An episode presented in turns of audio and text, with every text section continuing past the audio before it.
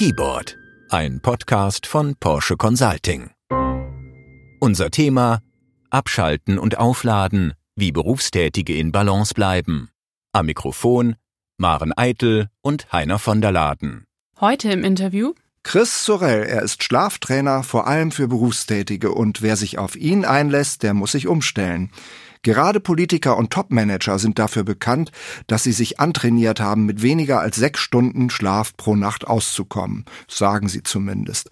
Und dann ist das Bett nicht selten ein ausgeklappter Flugzeugsitz inklusive Zeitverschiebung während des Schlafs. Doch Schlafmangel ist keineswegs nur ein Thema der ganz wichtigen oder ganz mächtigen. Viele Berufstätige, egal welche Arbeit sie machen, können sich längst nicht mehr richtig erholen. Chris Sorel einst Tennis-Leistungssportler, will das ändern und besucht deshalb Menschen am Arbeitsplatz. Seine Botschaft, mach mal Pause. Herr Sorel, wie viele Stunden schlafen Sie denn? Ich schlafe entweder sechs Stunden genau oder siebeneinhalb Stunden. Je nachdem, ob es eine stressigere Phase ist, wie viel Wachzeit ich brauche, um so meine Aufgaben erledigen zu können. Wie kommt es genau zu diesen Zeiten? Wir schlafen am allerbesten, wenn wir uns an den natürlichen Schlaf halten. Und wir schlafen in 90-Minuten-Zyklen. Das heißt, Vielfache von diesen 90 Minuten, viereinhalb Stunden, sechs Stunden, siebeneinhalb Stunden oder neun Stunden ist das, was unserem Körper am besten tut. Wenn wir uns zum Beispiel an sieben Stunden halten, kann es sein, dass wir aus dem Tiefschlaf gerissen werden vom Wecker und erstmal total geschafft sind. Sie sprechen ja mit vielen Berufstätigen über Work-Life-Balance. Was hören Sie, was sind die häufigsten Gründe dafür, dass die Leute müde sind, dass sie Stress haben, erschöpft sind? Ich sehe vor allem zwei Themen. Das eine ist, äh, sie können ihren Kopf nicht mehr abschalten. Das heißt, äh, das, wofür sie tagsüber bezahlt werden, Probleme zu lösen, sich Gedanken zu machen etc., das endet nicht, wenn sie das Büro verlassen, sondern man nimmt es mit in den Feierabend, ins Wochenende oder vielleicht sogar in den Urlaub. Das ist Punkt eins. Und Punkt zwei ist, dass obwohl sie genug schlafen, sprich die sieben, acht Stunden, die wir alle so planen, trotzdem jeden Morgen total müde aufwachen und nicht wissen, warum das der Fall ist. Und dann fragen sie mich, woher kommt es? Dann messen wir ihren Tiefschlaf mit Geräten und dann sehen sehen wir das teilweise nicht 90 Minuten, die wir eigentlich bräuchten, sondern teilweise nur zwei, drei oder fünf Minuten. Und dann wird auf einmal klar, warum sie sich so fühlen, warum sie vielleicht viel älter aussehen, als sie tatsächlich sind, warum sie Erkältungen nie loswerden und viele andere Dinge, die sie in ihrem Leben stören.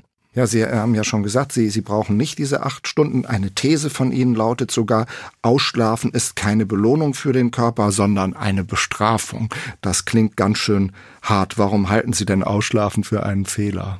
Ausschlafen ist ein Fehler für unseren Körper, eine Bestrafung, weil was passiert beim Körper? Wenn wir am Wochenende zu einem anderen Zeitpunkt aufstehen, als wir es unter der Woche machen, ist es für den Körper das gleiche, als würden wir einen Transatlantikflug Richtung Westen machen. Mhm. Das heißt, wenn wir typischerweise um 6 Uhr aufstehen, am Wochenende bis 9 oder 10 ausschlafen, dann ist es wie für unseren Körper in eine andere Zeitzone von drei bis vier Stunden gehen. Ja, interessanter Punkt. Also ein Fernfahrer, der fängt vielleicht um 5 Uhr morgens an und fährt dann los, soll der am Wochenende, wenn er dann hoffentlich frei hat, auch so früh aufstehen? Wenn er das konsequent durchzieht, wird sein Körper sich dran gewöhnen. Es wird nicht mehr hart für ihn sein, auch unter der Woche nicht. Das heißt, wenn er auch am Wochenende diese Zeit nimmt, dann wird er unter der Woche dann vorm Wecker aufwachen, weil sein Körper sich einfach daran gewöhnt hat.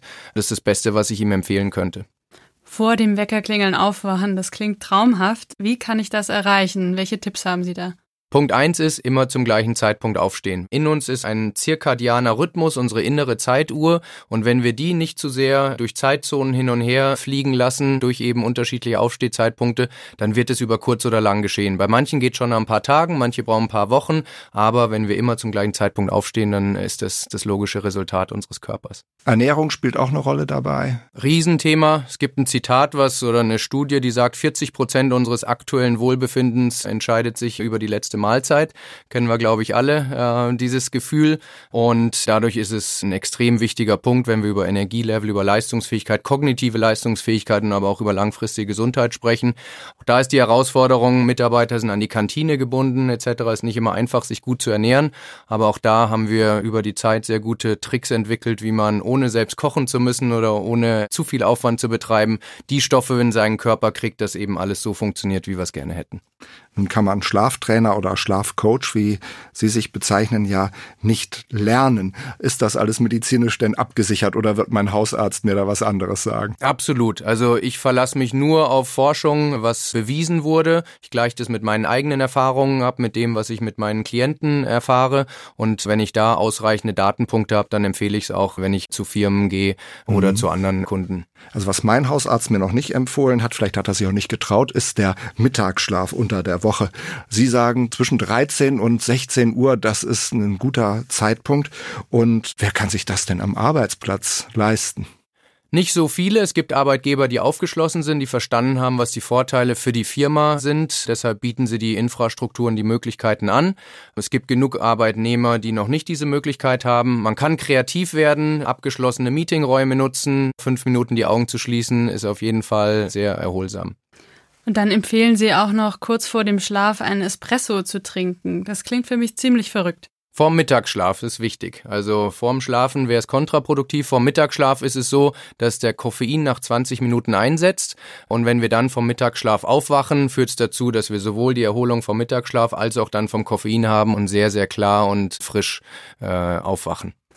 Wie können denn Arbeitgeber mithelfen, die Leistungsfähigkeit zu erhöhen?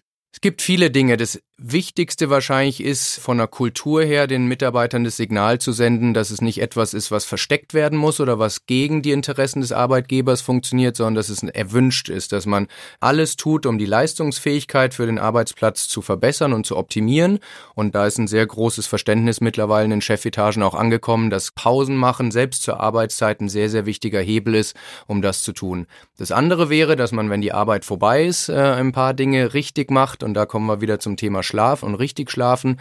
Und wenn Mitarbeiter es schaffen, wirklich auf ausreichend Tiefschlaf zu kommen, ausreichend ist in dem Fall 90 Minuten Tiefschlaf pro Nacht, dann können sie sehr, sehr viel von dem, was sie tagsüber leisten müssen, einfacher und besser managen. Also zu Hause nicht zu lange schlafen und am Arbeitsplatz, da sollte man die Chance bekommen. Das sind wahrscheinlich Leute, die schon Homeoffice machen dürfen, klar im Vorteil. Vielen Dank. Das war unser Podcast mit Chris Sorell. Er setzt auf Disziplin auch beim Schlafen und auch am Wochenende. Erholung nach Plan sei einfach die bessere Erholung, sagt er.